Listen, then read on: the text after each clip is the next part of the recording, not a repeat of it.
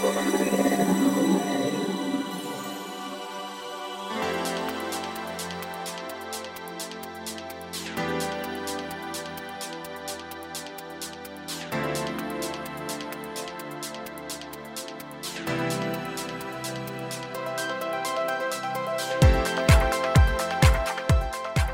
んにちは、ゆきです。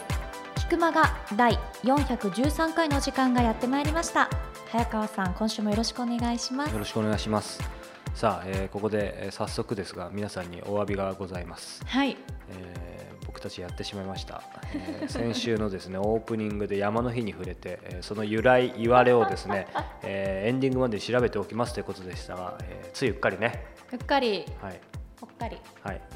いいねうっかりぽっかりで済んじゃう素敵な女性は 私のようにこう誠実にねあの謝罪をしているところですけども、本当にどうもすいますせんでしたみませんでした。はいで、偶然ではないですけれども、え本日は8月12日なんですね。この番組配信されているのがえお。そらくで、昨日が例の山の日だったわけです。はい、なのでもう僕らは逃げられませんということで、ねえちょっとですね簡単になんですけど、ね、あのいろいろと僕とゆきさんで簡単に調べてみたんですけどやっぱりあれだね。なんか特別山に関する出来事がなんか明確な由来があったわけじゃなさそうですね。まあ8月と6月は唯一祝日がないので。なるほど、それで8月のそこに制定をしたんですけどなんでその日なのかっていうのはちょっとうん、なんとなくかな。あとはお盆休みが長くなるとかそういうような意味合いでの11日なのかしら。あーお盆休みあるかも。なあとやっぱり気になるのはほら例のハッピーマンデーというかさ昔例えば体育の日って10月10日だったけど、うん。途中から全部あの祝日でそうなの月曜に変えたよね月曜って変わるように。だからある意味逆行してますよねこの8月そうそう。11日に。個人的にはねそこが一番気になるところなんですけどただ某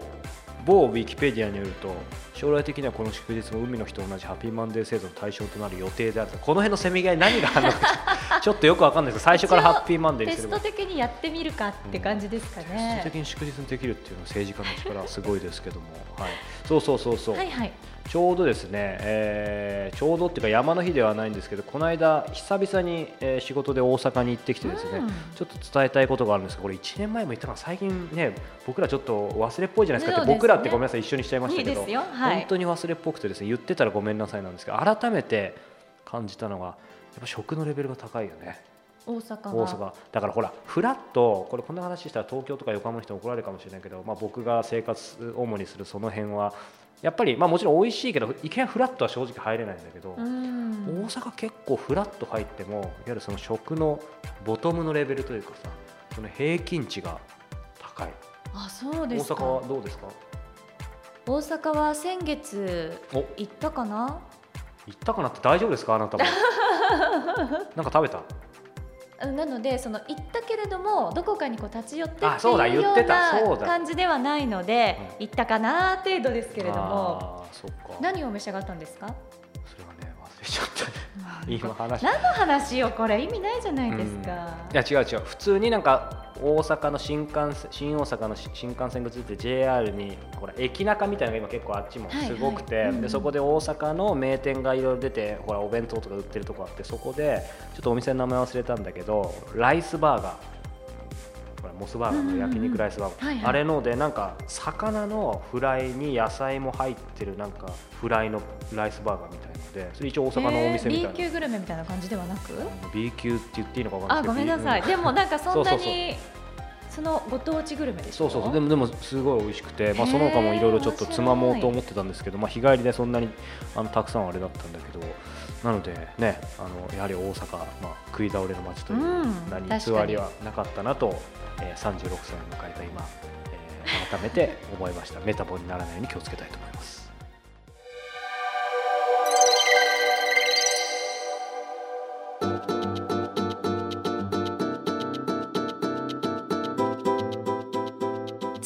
は。今月の菊間がインタビューです。今月は落語家でいらっしゃいます。立川篠原さんにお話を伺っておりますが今週が第2回になっております。はい、えー前回おお伝えしたようにですね、えースケジュールの関係で実はまだインタビューが、えー篠原さんにできてないんで、えードキドキワクワクなんですけども、はい。えーちなみに今落語ということで、えーゆきちゃん落語ってどんそうななの。私ね落語って実はあの寄席に行ったことないんですあ意外だね。ただ飛行機乗った時は落語チャンネル聞いてる。なので興味はあるんですけども残念ながら本当に目の前で落語家さん話し家さんがお話になってるとこはね見たことないんですよ。そうなんだ。だからとてもあの今回インタビュー伺ったらぜひ行きたいと思うと思う。いやぜひぜひ。いや僕もねそんなそんなっていうか全然詳しくないんだけど今話しながら思ったら、なんか落語との付き合いって小学校の時になんか落語家の人が来てくれてさ。その時本当失礼だったと思うんだけど友達と一番後ろにいてさなんか話全然わかんないけど落語家の人ってほらちょっとリアクションも面白いじゃん。そね。っちにはまっちゃって大笑いしてもう大反感を買った迷惑な小学生だったことと、えー去年どうなったかの見に行ったのとああとこれこの菊間がで話したことあるかわかんないけどリバプール出身のですね、えーそれこそ関西ですごく大阪で有名なダイアン吉実さんっていう、えー英語落語家の方がいるんですけど、その方とはねちょっとドキュメントを撮らせてもらったりとかあるんですけどいわゆるこの菊間がのインタビューでど真ん中で、えー落語家の方にインタビューするっていうのは初めてなので、まあ、僕も、えーどんな感じなのか、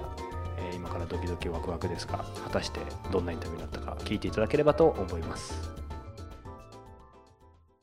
あのまあ、落語家という部分でも少し伺いましたけどその落語っていうところでねやっぱり今日いろいろお話伺いたいんですけど、まあ、先ほどからそのインプロビセーションみたいなことも言ってますけどやっぱり空気を読むっていうのがはい命だと僕は思っていて、はい。あのまあね、空気を読むっていうのは日本人空気読みすぎだとか、ネガティブな言い方もされてますけど、まあ、でもやっぱり強みだと思っていて、でその中でうーんなんだろうな、まあ、さっきおっしゃったようにそのその日のフィーリングとかえその日のお客さんを見てってことありましたけど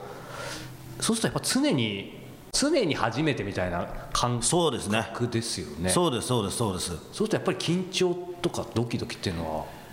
あのードキドキはありますね、最初に出て行ってその日のお客さんが、えーどういう雰囲気なのかなとか、どうやってこう共感できる部分を探っていくかなっていうのが、もう最初出て行ってやっぱり落語始める前の一番大事なところなので、こいつ嫌いって思われたらどれだけうまい落語やったって、多分うまくいかないんですよね。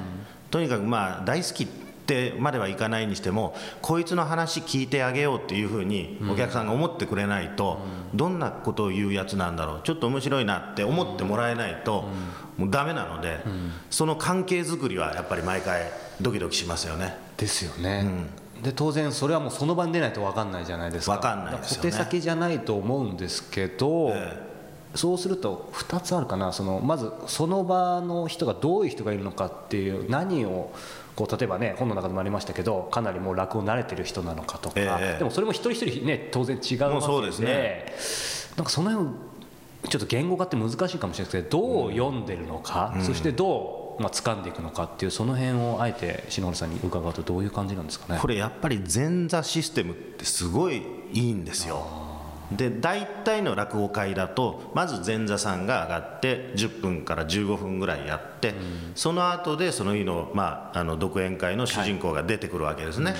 で私の場合まだ2つ目なのであんまりその前座さん使うということをやってないんですけれどもこれ前座さんが出るとで一席スタンダードな感じで落語をやるわけですよ、でそれに対する反応でお客さんのことがすごくよくわかるんですよ。そうか。うん、裏で聞いていると、で前座さんはもちろん少し受けてそのほぐしてくれればいいんですけれどもでも完全にどんずべったとしても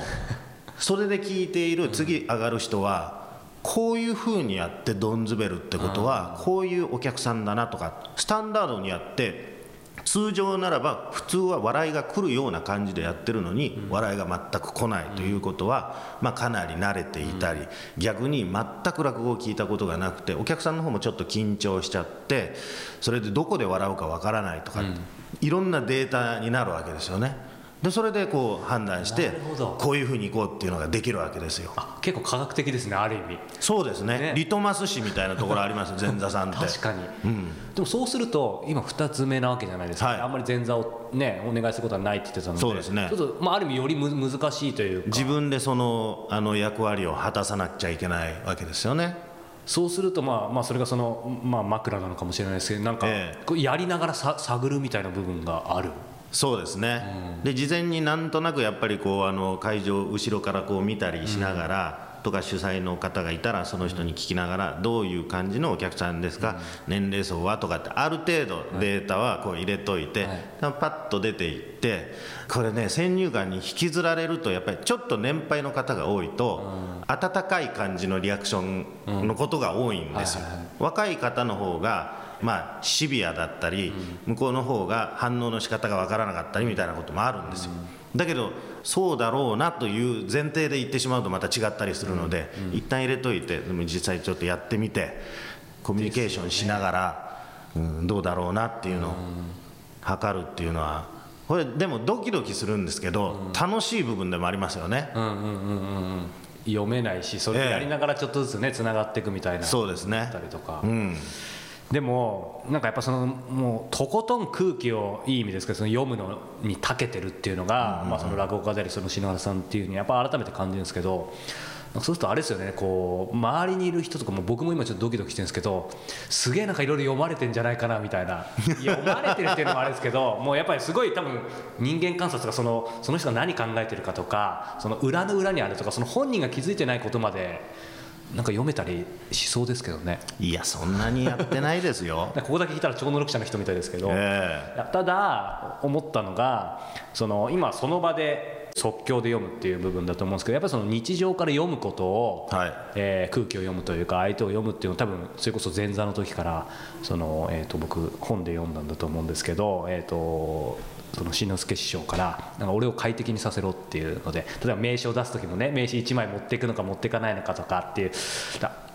あれは本当に1年過ぎないわけですよね。そうですね。そそういうこともずっとやってたわけですよね。そうですね、うん、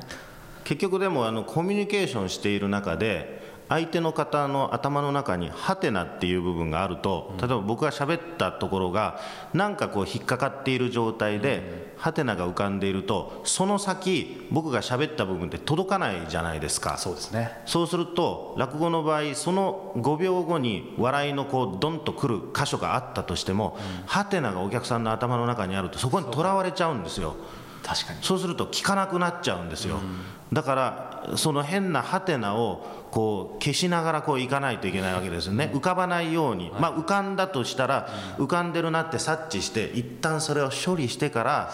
次の笑いのところに行かないとそこが台無しになっちゃうのでそこをこう割と見ながらやってますよね。すごいなんか3次元4次元5次元の戦いです。戦いって言ってるのか分かんないですけど。それはでも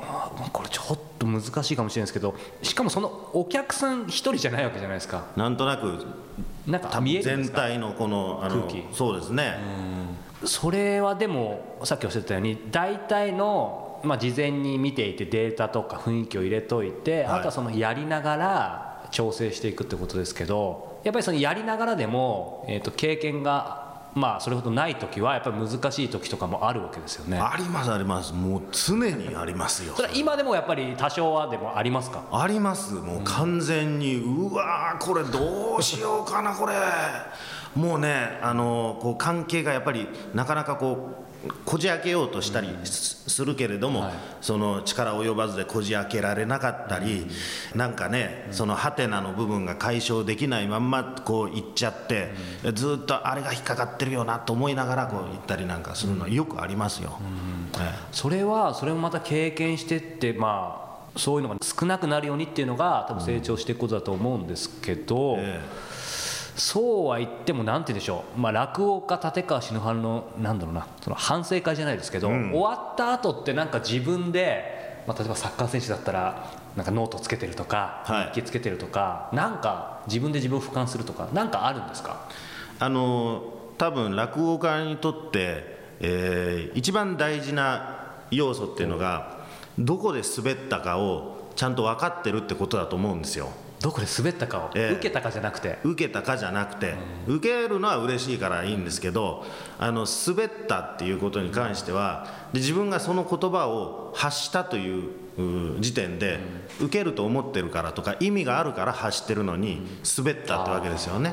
でちょっと意図と結果がこうあのギャップが出てきてるわけですよ。なんか理由はあるわけなんです、滑ったということに関しては実際もうももともとその内容がくだらなかったからかもしれないし、まあ、それだったら内容を変えればいいし、そこまでのあの持っていき方が、えースムーズじゃなかった。うん。なんか必要な情報が足りてなかったから受けなかったのかもしれないし、でそれをこう次回に役立てればいいので、とにかくすどこで滑ったかっていうの分かってるのは大事なんですけど、でもそれをあんまりやりすぎるとまたこうちょっと持たないんですよね。ですよね。ええ毎回反省ばっかりしてると 持たないから、ある程度そのカラッともう忘れちゃうみたいな、一杯飲んでもういいやみたいなところも持ってなくちゃいけないので、だから僕はあの落語会でアンケートお客さんに書いてもらって、はで終わった後であのもらってるんですね、でそれをまあ読んでいろいろ書いてあるわけです、だけどその日の夜はな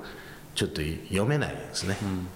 僕次の日にしますね。それでそのまま眠れなくなるかもとかなんか、うん。そういうことそうです。処理できない自分の中で、こうある程度自分の中で一旦こうあのプロセスを経た上で読むと、あなるほどそうだよなって思えたり。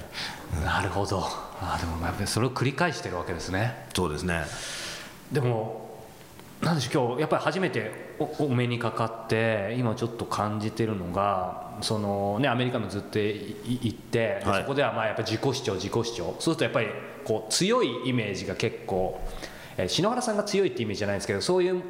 やっぱりものは持ってる、まあ、今も多分持ってらっしゃると思うんですけどでもその一方なんか繊細な感じもちょっと受けてて、はい。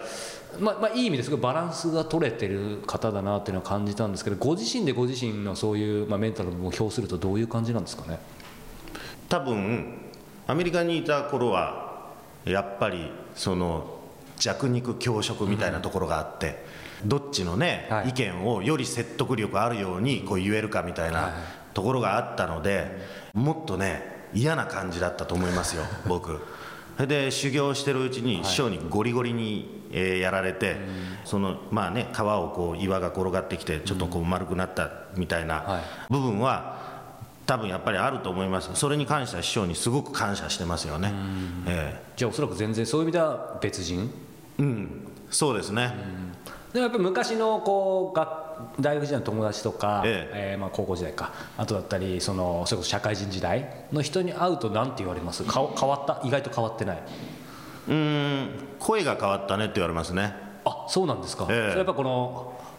話し家というかとしての喋り方声みたいになっ多分そうなんでしょうね。毎日喋ってるから、あの徐々に変わってくる。何やったってわけじゃないですけど、はもう内容についてはそんなには言われないですね、ああそうなんですね、えあの今空気を読むってことで伺いましたけど、まあ、もう一つ大事なのはそのつ伝える、はい。まあ、いつながってるかもしれないですけど、はい。伝えるってもすごく大事だと思うんですけど特にその僕先日、えー、と自分の番組でインタビュー、えー、と逆に一緒に掛け合いやってくれてるゆきちゃんっていう女性にも、はい。落語家のその篠原さんにあのインタビューするんだって話をしたらすごいこれだけは聞いてきてって言われたのがおおなんでしょう。やっぱりその落語って間の取り方、そこがすごいって言ってたので、まあ、その僕らができる間の取り方のアドバイスじゃないんですけどなんかその間の取り方ってことをどういうふうに考えてらっしゃってで、まあ、せっかくなんでちょっと欲を書きますが日常のコミュニケーションでも多分間をうまく使うと何か役立つことってあると思うので、はいその辺もちょっとアドバイスもいただけると嬉しいんですけど。間の取り方ってそのやっぱり間もこの単体で喋ってる状態では、これがベストだとかってないと思うんですよね、これもやっぱり関係性の中で対話をしている中で結局まあ落語家の間の取り方っていうのは、あのこちらが何かのセリフを言ったりして、それについてお客さんの頭で絵を浮かべてもらっているっていう状態なんですよね。で左向いてる時に、まあ、あるおかみさんをやって、右向いて旦那さんをやるとかっていう時にその都度お客さんの頭の中で絵を浮かべてもらいたいわけですよ。でただその絵を浮かべてポンと絵が浮かんだ瞬間に次のセリフを言うと、笑いが来たり何かの効果が出たりするわけですよ。でも絵が浮かぶ前に次のセリフ言っちゃうとそれ効果的じゃなくなるわけですよ、また絵が浮かんでちょっと経ってから次のセリフやるともう次のセリフを想像できちゃうわけですよね。確かに。だからそのそこに絶妙なこう0コンマ何秒のタイミングは絶対にあるんですよ。その瞬間においては。こう浮かびすぎてないし浮かんでなくもないというこうピンポイントの瞬間に次のセリフ言うとボーンといくわけですよ。すごい。だからそのこの間っていうのは別にないわけですよねでもそうするとさっきの話じゃないですけどその会場会場で全然違う。ってことだから同じ話やってもすごく長い時と2分ぐらいこう違ったりしますよね。あそんだけ違いますか？全然違いますよね。あでもすごいちょっとプロのなんか垣間見た感じがしますけどあのー先ほどねこの始まる前もちょっとお話ししたんですけど実は僕すいません、えー、と1回しか、えーすいませんって謝るのも変ですけど、ないですないです。ちょうどねこの間すすいませんの落語の話もしてましたけど、僕何かで見たんですけど、すいませんすいませんすいませんみたいな、はいはい。それは余談なんですけど、はいはいはいはい。やっぱり落語って YouTube で見てるとかみんな興味あるし、まあ、ポッドキャストも番組たくさんあってすごい人気ですけど、まあ、あの正直に言うとやっぱりハードルが、えー、と落語のハードルっていうより実際見に行くとなると行きたいんだよねでもねちょっと誰か詳しい人いないとみたいな。いやどうどういう感じなんですか？そのあのハードルの部分って。どこに行っていいのかわからないっていう部分もあるんですか？あるし楽しみもそうだし、ええ。あ楽しみ方か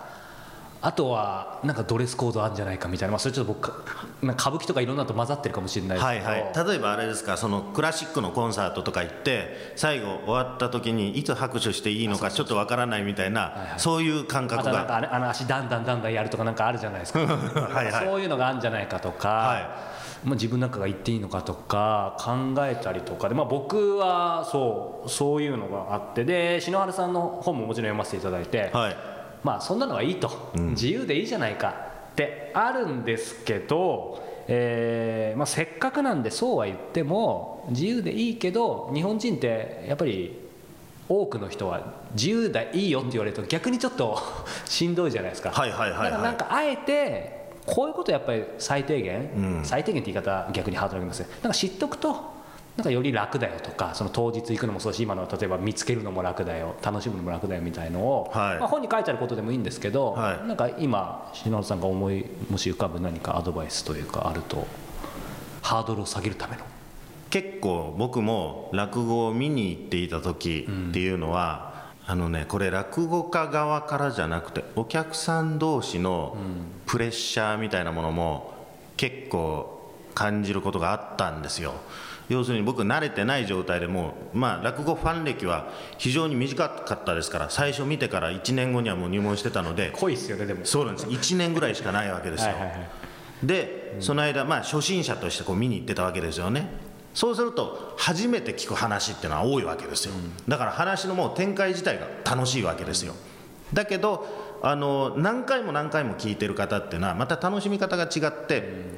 この話をこの演者はどう調理するかっていう部分であったりそのアレンジの部分を楽しんでいたりっていうようなことがあったりするわけですね、だからそのストーリーラインを純粋に楽しんでいる初心者の、うんまあでまあ、演じ方とかも楽しんでますけども、はい。それとそのその話をどう調理するんだっていう楽しみ方、また2つのこう楽しみ方があるわけです。でそれはあの慣れていってもあの楽しみ方がまたどんどん変わっていく落語の良さなんですけれどもそうするとこうちょっとこっちがストーリーが面白いところでケラケラっと笑ったりするじゃないですか。そうするといやそんなものはこんなぐらいで笑うようなところじゃねえんだっていう視線を感じたりもするわけですよ、横からこうく詳しそうなおじさんからあるんですね。ギロッというので、そうするとねやっぱりこう萎縮しちゃったりするっていうのはあるじゃないですか。あいけないのかなっていうような。あるんだけど演者側はそんなことは全然思ってないんですよ、だからこれはもう分かっておいてもらいたいのは、まあ、そういう多少のねプレッシャーあるかもしれないですけど演者はそんなことは思ってないんだと、だから好きに反応してもらっていいっていうふうにこっちは思ってるのでもう好きに反応してください。もうこれ声を大にして大にして言いたい世界にそれは言いたいですね。言いたいです、ええ、そうか。こういう楽しみ方って別にみんなそれぞれツボも違うし、楽しみ方のね流儀も違うじゃないですか、それでいいんですよらそういう意味ではその、ね、演者さんその、えー、し篠原さんから見ると、はい。もちろんここ受けるところとかあるにしても違うところで笑われることもやっぱあるんですか？ありますあります。おおなんだここが来るかとかっていうのもねありますよ、でその代わりにねあここ全然来ないなとかね、うん。そういうのもあのありますし、うん、でそれもなんでだろうなって考えたりもしますけど、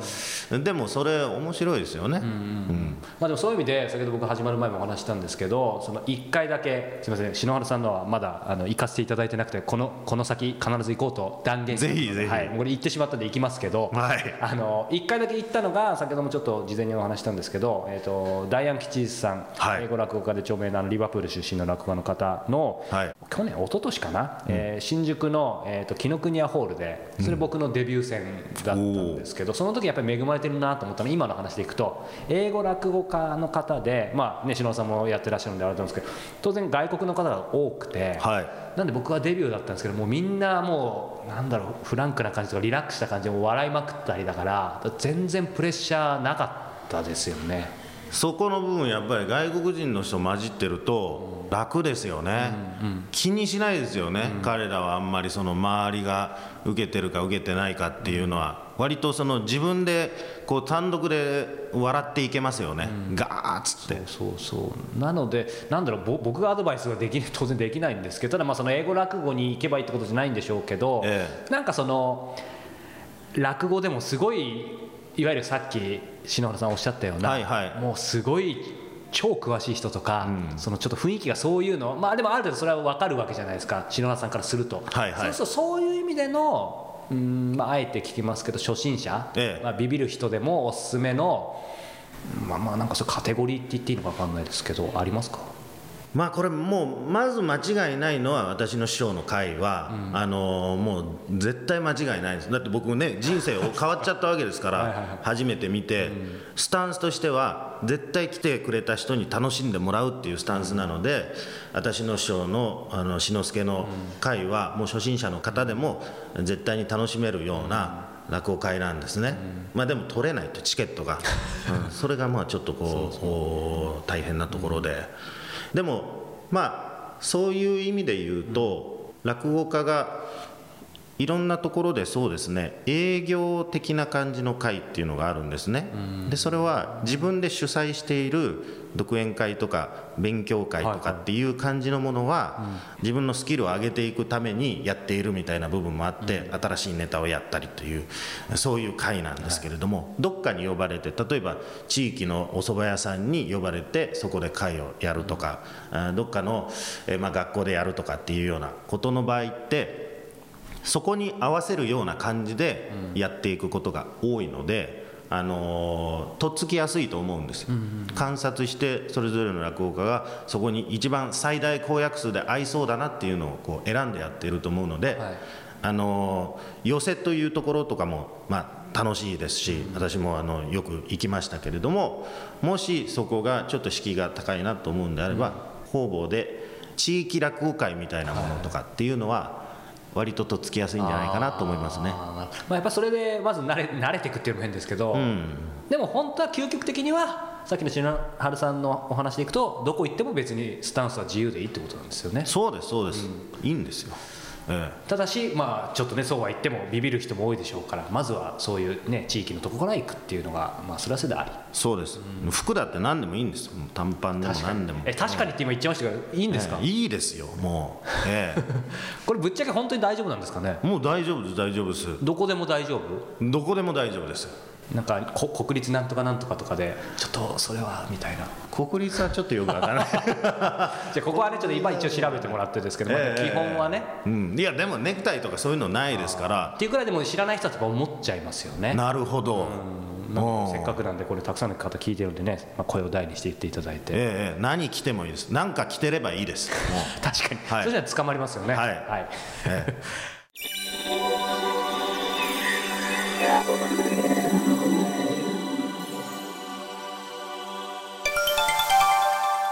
教えて。早川さん。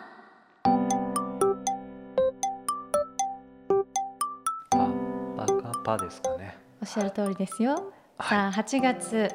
こんなお便り届いております。男性の方からですねポッドキャストネームさんちゃんさんからです、早川さんゆきさんこんにちは。こんにちは。菊間がやコスモポリタンを聞いています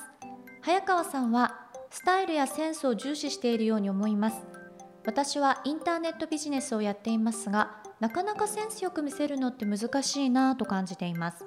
センスを磨くために心がけていることなどあれば教えていただけないでしょうか。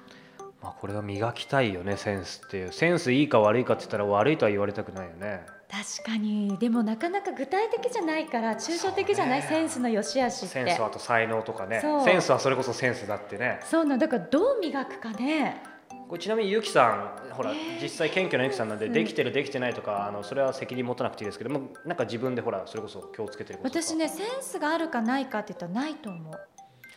本当に。すごい無知の知ということですね。センスないよ。だから逆に今この方のこの質問で確かにセンスがいいってどういう人のことだろうなって思っちゃってうんうん。でもセンスがいいしなと思う人はいるの、でもほらそのオールマイティというよりもファッションセンスとか、こうなんか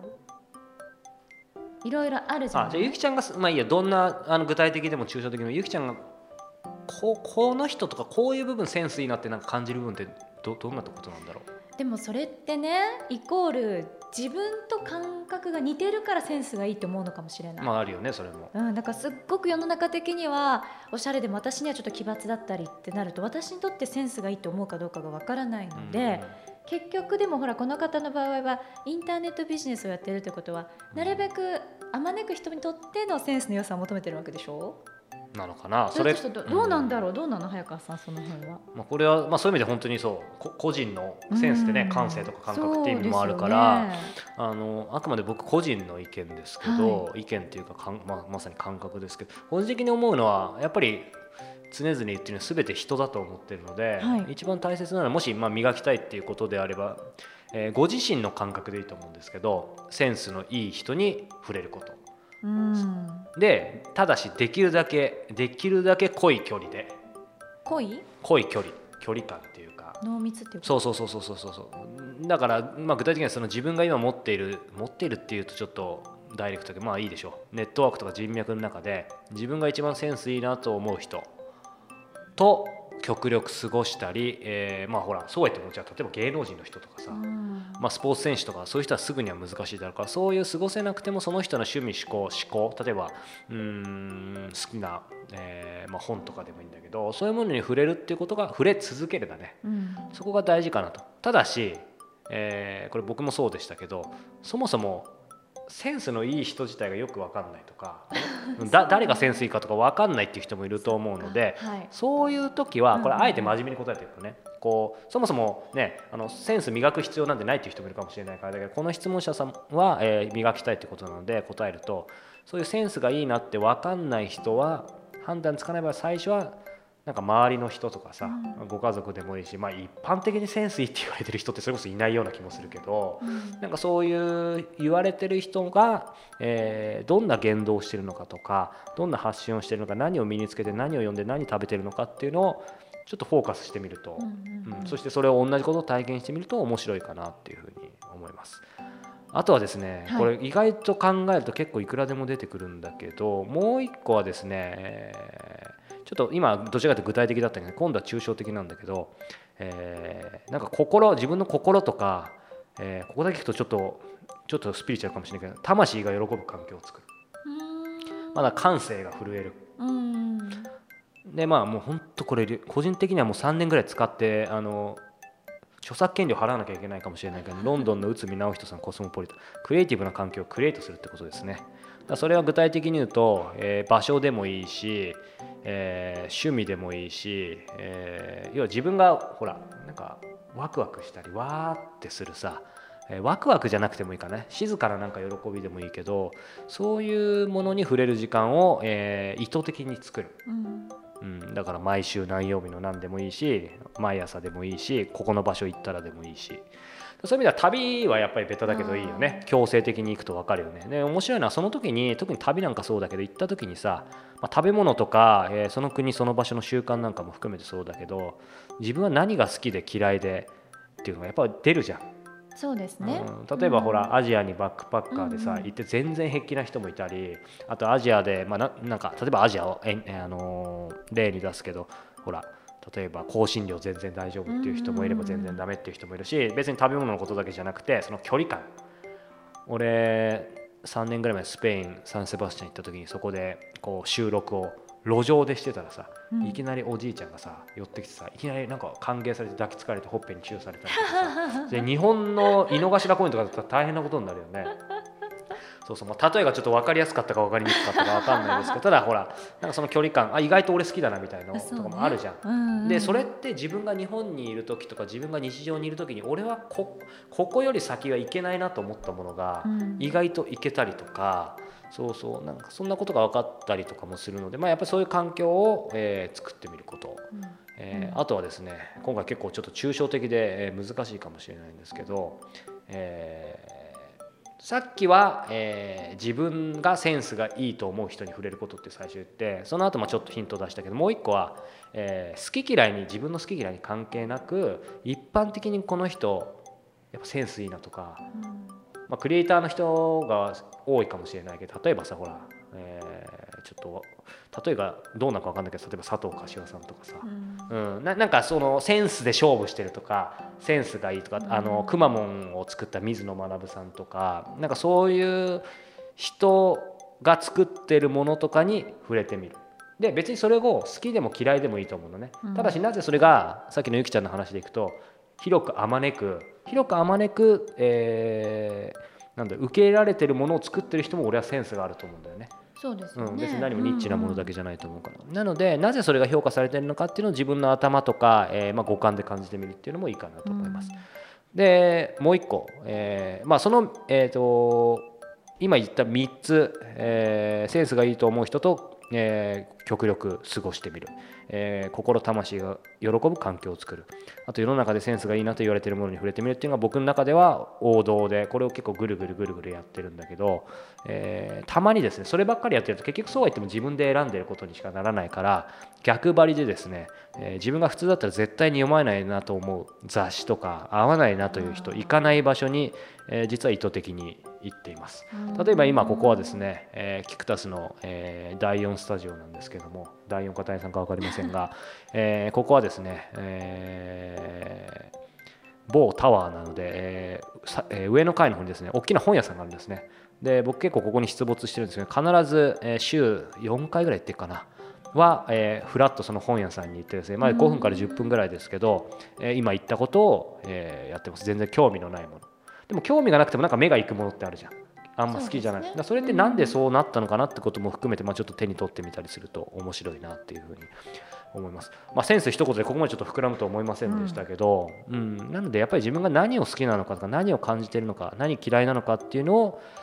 まあ、すごく、えー分かることが結構センスを磨くことになるかなと思いました。ご参考になるか分かりませんが。でもやっぱりセンスよくはいきたいですけどね。そうですね。ねさあそんなわけでございましてさんちゃんさんどうもありがとうございました。このままではエンディングに参りましょう。この番組では皆様からの質問をどしどし募集しておりますキクマガのトップページ入っていただきましてコンタクトボタンをクリックしてください。そちらより質問また番組へのご意見ご感想そして What does Japan mean to you ですね。こちらで、こんな人取り上げたらいいよ面白いんじゃないですかなんていうようなご意見もお待ちしております。ぜひぜひ。また質問採用させていただいた方には Amazon のギフト券500円分をプレゼントさせていただいております。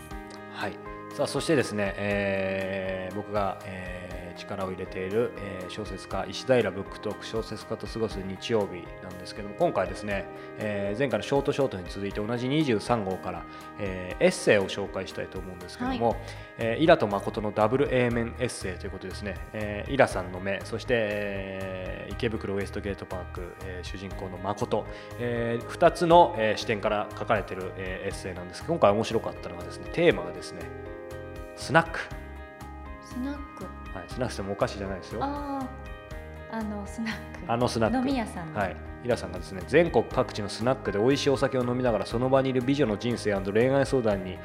百戦錬磨のママと一緒に回答するという、えー連載を始めたらしい。なんかいいよねこういうなんか面白いですね。やっぱりイラさんぐらいの人になるとこういうなんか楽しみながら美女に囲まれるみたいなね、ねえ、うん。まあ僕も出雲ねあのい出雲って言っちゃいましたけどあの横に、はい、美女なかなか言いいてあり慣れない？たいですらじゃないから。はい。はい、こんな感じの会話をスナックでできるといいですけど。そうそう。なのでねなんかイラさん曰くボトルを入れておければ飲んで食べて十分に満足して3000円でお釣りが来る庶民の味方、うんスナックが、まあ、結構熱いみたいで彼もそんなに行ったことはなかったみたいだけど、うんうん。いやなので今度イラさんに会ったらちょっとどこか教えてもらって行きたいなっていう。結構でもいいスナックの見分け方とかのテレビでやってたあそんなことやってたなかなかちょっとこう入りづらいじゃない入れないよね。ですかいきなり怖い看板があったりとかして、ユキコみたいなのがあったりするけどでも一度行くとハマるらしいですよ、そうだよね、うん。いやなんか男の人がこうほらそのキャバクラとか、うん。そういうものとは多分違うんだよね。あでしょこれ見ててもそうだでも行った人は誰か聞いてやっぱ面白いですよね。やっぱ話をそれこそ聞いてくれるさ、ママがいてさ。でこじんまりどちらかとしてるから常連さん同士がまた仲良くなったりとかするんじゃないですか？なのでちょっと今年はですねなんでこんな宣言しなきゃいけないかわかんないですけどちょっとスナックをデビューしようかなと思います、ね。え。やっぱり幅広げるとまたいいインタビューもできると思いますので。またセンスがはい。磨かれるかもしれませんもんね、はい。はい。ということで、えー石平ブックトーク小説家と過ごす日曜日、まあ、こんなエッセイも含めてですね、えー毎月2回、えーそして映像を配信していますので、えー初月無料ですので、えー石平ブックトーク、えー、キクタストアから、えーチェックしてみてください、さあこんなところでそろそろお別れの時間でございます、今回は宿題はないですかね。大丈夫ですかね。また来週になって思い出しますかね、はい。あ忘れてたって。夏休みの宿題をね なんか思い出すかもしれませんが。ということでまた来週。はい皆さんお聞きください